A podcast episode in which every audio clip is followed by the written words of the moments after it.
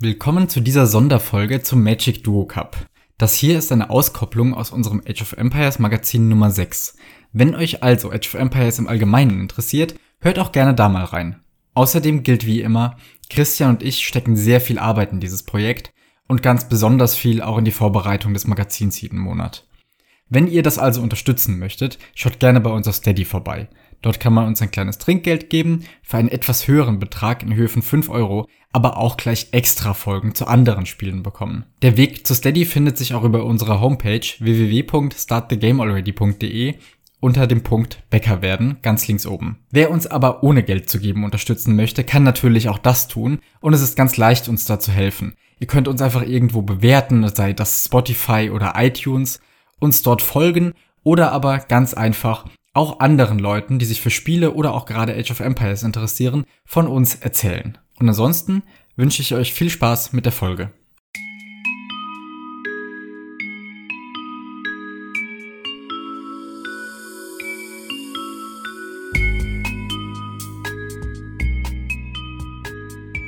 Unsere Stammhörer werden es schon mitbekommen haben. Christian und ich haben über die letzten Wochen hinweg bei Schlumpfis Magic Duo Cup teilgenommen einem Turnier mit sehr eigenen Settings, das uns gerade deswegen auch besonders viel Spaß gemacht hat. Und um darüber nochmal aus einer etwas anderen Perspektive sprechen zu können, habe ich mir mal den Host des Turniers zum Gespräch eingeladen. Hallo Schlumpfi. Ja, hi, moin.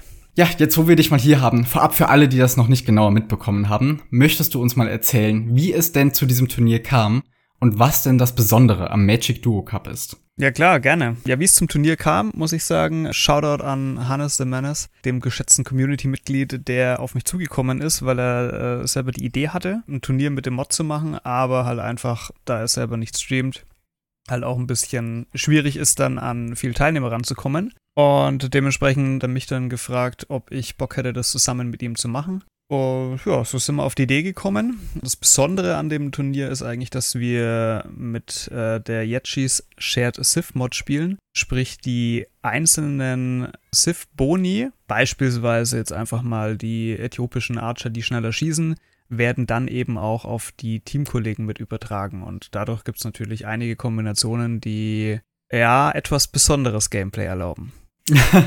ja, und genau das ist der Punkt, weswegen ich so begeistert war, als du mir eines Tages schriebst, hey, könnt ihr das Turnier in eurer Ankündigungen mit aufnehmen? Und ich habe dir direkt nur geschrieben, boah, da will ich selber mitspielen. Das klingt super spannend. Und genau so kam es dann auch am Ende. Wir haben mitgespielt und es war super spannend, weil ich einfach finde, dass dieses Konzept von diesen geteilten Sith-Boni dazu führt, dass man eben nicht diese übliche Meta hat, wo von Anfang an feststeht, wer jetzt auf was geht und welche Zivilisationen zusammen funktionieren, sondern hier wird es mal belohnt, sich wirklich eigene Gedanken zu machen, Strategien zu überlegen und der Sieger von beispielsweise dann einer Map wie Arabia steht nicht schon nach dem Sith Draft fest, sondern es kommt halt wirklich drauf an, wer sich jetzt einen Plan zurechtgelegt hat. Und das ist was sehr eigenes. So, solche Turniere gibt es sehr selten und deswegen habe ich mich sehr darauf gefreut, da mitmachen zu können. Ja, es war auch, mein, ihr habt da nicht nur mitgemacht, ihr habt ja auch teilweise echt rasiert, also. Danke. Ja, das war schon nice. Und ich muss sagen, auch bei euch war es so der Punkt, ihr wart ja vom, vom Seating her relativ weit unten. Und ich sag mal, die Favoritenrolle war eigentlich eher in die andere Richtung. Und in der Realität kam es dann doch ganz anders, weil ihr einfach taktisch euch echt Gedanken gemacht habt. Und das, wie du schon sagst, das war einfach richtig gut. Und das gab es ja nicht nur bei euren Sets, sondern auch bei anderen dass einfach ähm, coole Strategien rausgekommen sind, die ganz anders sind, wie das, was wir eigentlich von Age of Empires gewohnt sind. Ja, ja genau. Und ich fand es auch so super spannend, als Christian und ich uns zum ersten Mal zusammengesetzt haben und überlegt, was wir machen könnten bei diesen Settings. Weil wir so komplett unterschiedliche Gedanken dahingehend hatten. Weil mein erster Gedanke war, dieses ganze Turnier wird darauf hinauslaufen, dass du dir irgendeine overpowerte Einheit zusammenstellst, die einfach nicht mehr stirbt. Und Christian mhm. hat aus der ganz anderen Richtung gedacht und überlegt, wir brauchen eine Wirtschaft, die es uns erlaubt, einfach alles zu machen. Und zumindest soweit wir das jetzt festgestellt haben, hat sich eher Christians Herangehensweise dahingehend durchgesetzt. Ich habe mich dann auch recht schnell geschlagen gegeben. Vor allem haben wir aber unsere ganzen Strategien extrem an unseren Gegnern ausgerichtet, weil wie du gesagt hast, wir waren eigentlich so vom Durchschnitts-Ilo am unteren Ende und hatten dann vor allem auch immer Gegnerkombinationen, wo dann einer, was weiß ich, auf knapp 2000 1v1 Elo war und der andere aber entsprechend niedrig. Und dann mussten wir uns eben überlegen, wie wir dem beikommen, bevor der im Castle Age dann an einen Punkt kommt, wo der uns einfach im 2v1 besiegt. Und natürlich war da umso wichtiger, dass man früh eine gute Wirtschaft hat und den dann schnell unter Druck setzen kann, bevor der eben so weit kommt. Ja, ja. Oder ähm, dass man einfach mal drei Chevaliere ähm, beim Gegner in die Faust reinstellt. ja, das, das war mein Winning Move in diesem einen Spiel. Das oh ja. war großartig. Hammer. Wir hatten uns da schon komplett geschlagen gegeben eigentlich. Christian hat so eine ganz eigene Art dann auch über Discord mir mitzuteilen, wenn es ihm nicht mehr gut geht, weil mhm. meistens ist es so, dass er dann in der Rolle ist, wo er eher angegriffen wird und ich dann versuche noch durchzuhalten und das Ganze noch zu retten. Und Christian ist dann immer so ein bisschen niedergeschlagen und ich krieg dann immer richtig Mitleid und meistens kommt dann der Punkt, wo ich sage, na gut, geben wir halt auf. Und kurz bevor dieser Punkt gekommen ist, habe ich halt diese drei Cavalier da noch geparkt und habe in dem Fall von unserem schwächeren Gegner die komplette Wirtschaft zerstört. Und wir haben dann auch nachher in Replay beziehungsweise bei dir im Stream gesehen, dass der sehr schnell auf weniger Villager war als Christian. Das, das hat mich sehr gefreut. Ja, ja, war, äh, war krass. Also muss ich echt sagen, ich habe es auch so wahrgenommen, dass das Game eigentlich over war. Und dann kommen diese drei Schäfer. Also es war wirklich heftig. Ja, Glück im Unglück, würde ich sagen. Ne?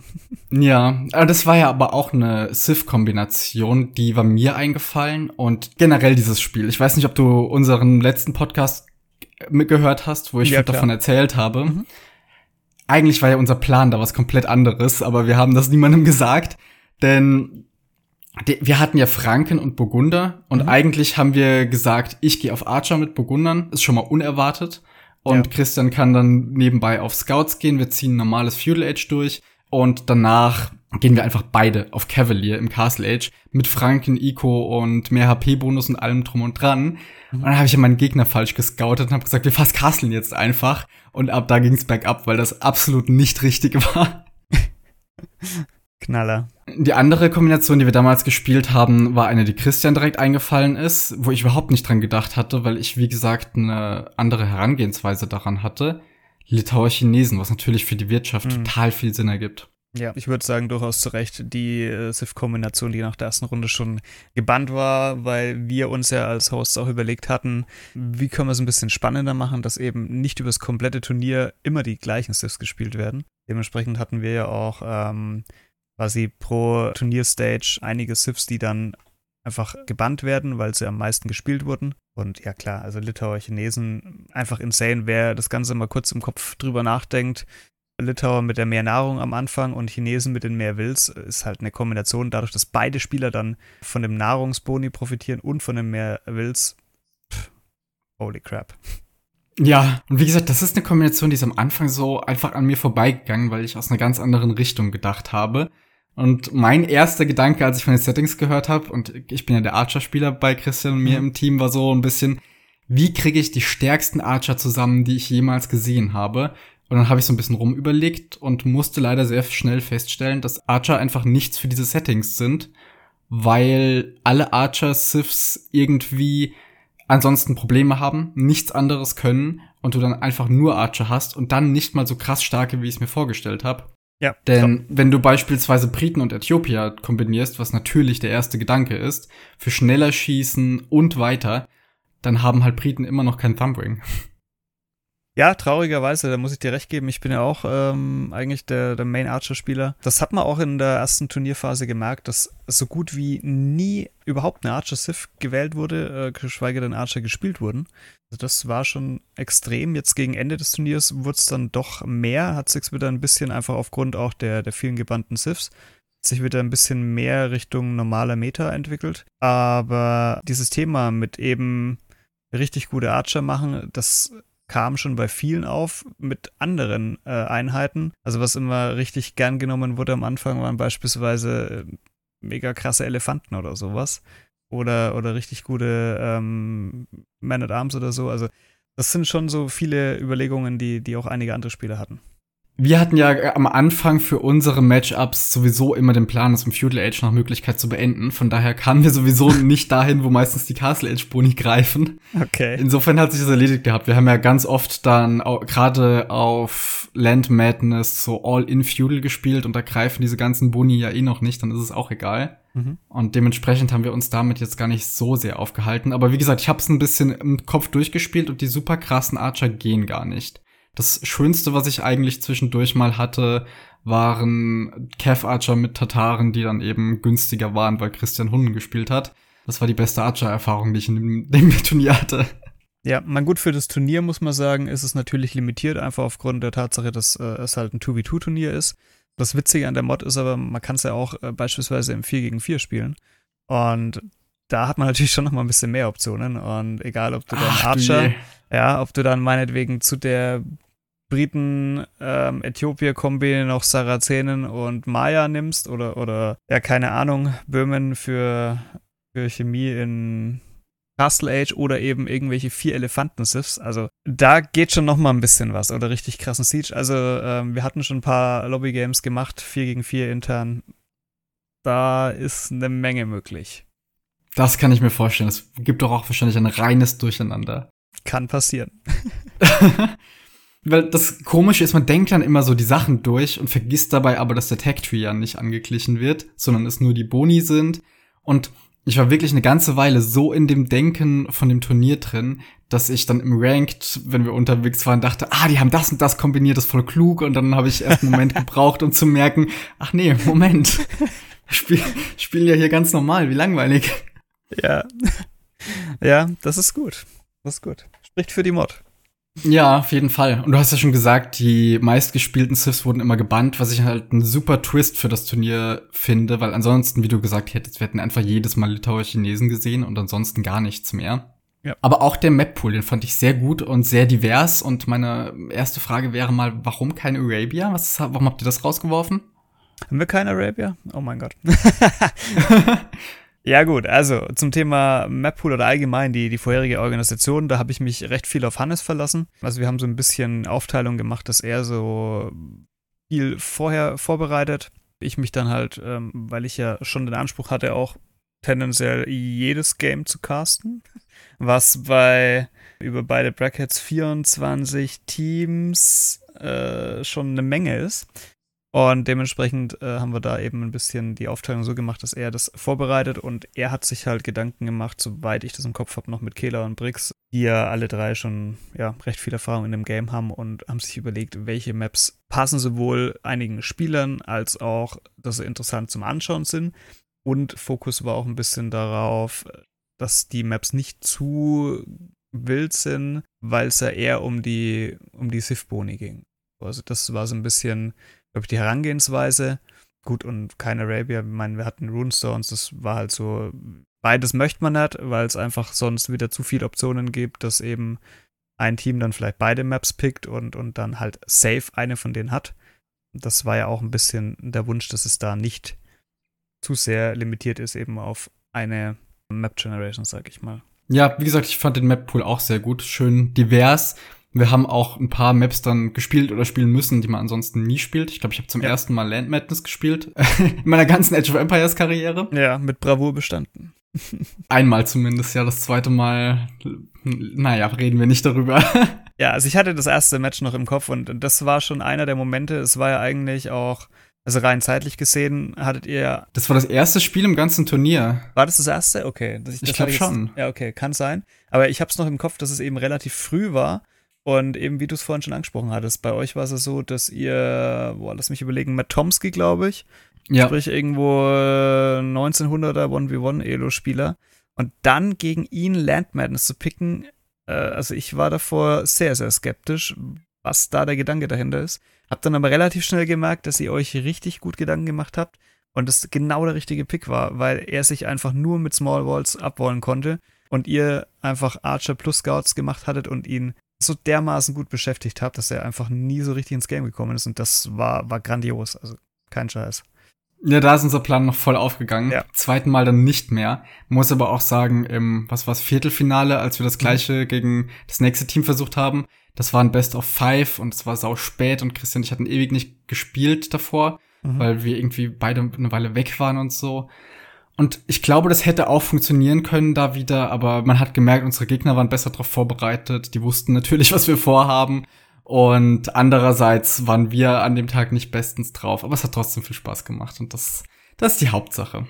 Ja, das ist schön und ich weiß ja noch, wer eure Gegner waren. Die stehen ja auch ja heute Abend im Spiel um Platz drei. Also ja, ja, die haben schon äh, auch ein grandioses Turnier gespielt, muss man ganz klar sagen. Auf jeden Fall, ja. Die hatten auch ein paar sehr interessante Sachen in petto. Und man hat einfach gemerkt, die waren auch vorbereitet und vor allem auf das vorbereitet, was wir tun würden. Weil es halt einfach klar war, nachdem wir schon so, mal so ein ungleiches Team hatten. Ja. Eine Map, die ich auch super selten gespielt hatte vorher, war Sokotra. Mhm. Auch da, das war was, wo ich nicht wusste, ob ich es spielen will. Weil einerseits hatte ich direkt die Idee, da die Bulgaren zusammen mit den Goten zu spielen für einfach super billige und fast umsonst komplett geupgradete Infanterie. Ja. Und das halt kombiniert mit dem Laming-Potenzial von den Goten. Andererseits mag ich halt so Kotra echt nicht. und dementsprechend war ich sehr glücklich, als das dann als Decider am Ende übrig geblieben ist. Und auch das war ein sehr cooles Spiel. Ja, definitiv. Und apropos Socotra, warum habt ihr euch entschieden, dass Laming verboten wird? Also auch das fand ich eine sehr gute Entscheidung, abgesehen halt von Socotra, wo ihr ja zum Glück eine Ausnahme gemacht habt, denn die Map mhm. kann man halt ansonsten gar nicht spielen. Denn für ich habe das so empfunden, dass auch das wieder belohnt, wenn man sich Strategien überlegt, weil ohne Laming es eben gut möglich ist, dass man die Strategie dann auch durchziehen kann und einem nicht jemand dazwischen pfuscht, wenn man irgendwie sehr, einen sehr engen Bild hat und früh hochklicken möchte oder sowas und wirklich auf alle Ressourcen angewiesen ist. War das ein Gedanke aus der Richtung? Mm, ja, das ist wieder eine gute Frage, die ich so hundertprozentig gerne beantworten kann, weil auch da wieder eher Hannes ähm, die Entscheidung hauptsächlich getroffen hat, wobei ich es schon weitestgehend unterstützen kann, weil ich persönlich auch kein Fan vom Layman bin. Also zumindest nicht auf, auf normalen Maps wie eben Runestone oder sonst irgendwas. Mein, wie gesagt, Sakura gehört dazu. Deswegen war das da auch überhaupt keine Frage, dass es da eben nicht erlaubt sein sollte. Von daher, das war klar. Ja gut, das Einzige, was, was bei mir persönlich, es gab ja ein bisschen äh, auch viele Diskussionen dann am Anfang des Turniers und es gab auch zwei Admin-Restarts, weil wir unter anderem auch die Thematik hatten, dass Dear-Layman verboten ist. Und ja, diverse Spieler haben dann halt mal das Dear vom Gegner abgeschossen, irgendwann Mitte Feudal Age. Ja, dann gab es die Diskussionen, ist es überhaupt noch relevant zu dem Zeitpunkt oder nicht? Gut, letzten Endes hatten wir uns dafür entschieden, haben es dann auch so durchgezogen. Also das würde ich wahrscheinlich im nächsten Turnier auch nochmal ein bisschen abändern, aber grundsätzlich, dadurch, dass ich einfach selber kein Fan vom Layman bin, wäre es für mich jetzt auch keine Option, das komplett zu erlauben. Gerade wenn man mal so an eure Games denkt, ihr hattet jedes Mal einen mindestens 1900er Spieler im gegnerischen Team. Ich meine, für den ist es im Regelfall ein leichtes, bei euch mal rüberzugehen und ein äh, Wildschwein abzuholen. Während ja. es halt für einen 1300er Spieler wesentlich schwieriger im Regelfall ist, ein Schwein zu klauen und dahinter noch halt mit sehr geringer Idle TC-Time und ohne Haus zu sein und, und einfach sein Bild noch passend zu spielen. Deswegen wäre es auch da halt einfach schon wieder ein Vorteil für das eine Team, wenn die den Vorteil dann eben halt auch ausnutzen wollen. Ja, ich habe auch das Gefühl, dass das dem Turnier insgesamt sehr gut getan hat, dass das so ist. Einfach, weil es dadurch noch mal ein bisschen mehr Sicherheit in die Planung mit den Sifs und den Kombinationen bringt. Ja. Wer, wer weiß, was Leute ansonsten mit Mongolen im Team alles getan hätten. Oh ja. Das äh, möchte ich mir gar nicht vorstellen. Oh ja. Ja, und zu guter Letzt möchte ich dich nochmal loben für den ganzen Ablauf, für die Organisation, für das, wie du auf Tournament das Ganze eingerichtet hast und das auf Discord alles kommuniziert wurde, das haben Christian und ich als wunderbar übersichtlich empfunden. Denn wir hatten in vergangenen Turnieren teilweise allein schon Probleme herauszufinden, wer jetzt überhaupt unsere Gegner sind. Und dergleichen gab es hier gar nicht. Wir wussten immer genau, wo wir dran sind. Die Regeln, entgegen dem, wie manche das vielleicht empfunden haben, waren immer super klar und gut zu finden. Das äh, wirklich Lob an dich und euer Team. Das hat super gut funktioniert und das hat ja hier nicht die Stimmung trüben können, dass man Probleme mit der Planung gehabt hätte. Okay, also dann äh, sage ich erstmal Danke. Äh, freut mich sehr, dass es ihr als positiv empfunden habt. Ich persönlich fand es von meiner Seite aus eine Katastrophe. Echt? ja, tatsächlich. Also ich würde es das nächste Mal so viel mehr strukturierter machen und vorher ähm, auch einiges nochmal überdenken. Weil es gab schon viel Diskussionen. Einmal das Laming-Thema, dann die Map-Auswahl, wann welche Map gespielt, eben ob es der Decider, ob das das letzte ist oder nicht. Also die Regeln an sich fand ich super klar. Das mhm. einzige daran, was ich komisch fand, war, wie du gesagt hast, mit dem Decider, wann der gespielt wird. Genau. Das fand ich eine komische Entscheidung, wie, wie es am Anfang war, dass das eben die letzte Map ist, die in Anführungszeichen neutrale und nicht die erste. Mhm aber es war klar. Also es war vielleicht nicht nachvollziehbar, warum das so ist, aber es war klar kommuniziert, wie es sein sollte. Und doch haben wir es dann scheinbar falsch gemacht, nachdem die Abstimmung ja gelaufen war und ja. da doch die Mehrheit dafür war, dass es jetzt der, die erste Map wäre, oder? Genau, korrekt, ja. Warum war das dann falsch, wie wir das gemacht haben? Ähm, ist eine gute Frage. Ihr hattet dann, glaube ich, quasi die, die neutrale Map als letztes gespielt, oder? Nee, als erstes. Als erstes? Wir hatten davor noch in das Abstimmungsergebnis geschaut und da sah es aus, als hätte das die Mehrheit erhalten. Mm, der Punkt ist, ihr habt das ja wahrscheinlich in eurem zweiten Spiel gemacht und das war schon Best of Five, oder?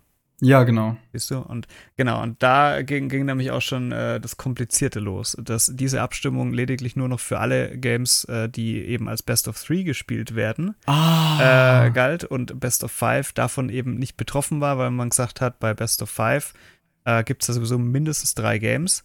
Das heißt, mal angenommen, ein Team würde zweimal miteinander verlieren, dann hätte es ja auch zweimal als äh, Konsequenz daraus eben, wenn ein Team verliert, dann darf es seine Home Map wählen. Also hat es auch eine Home Map.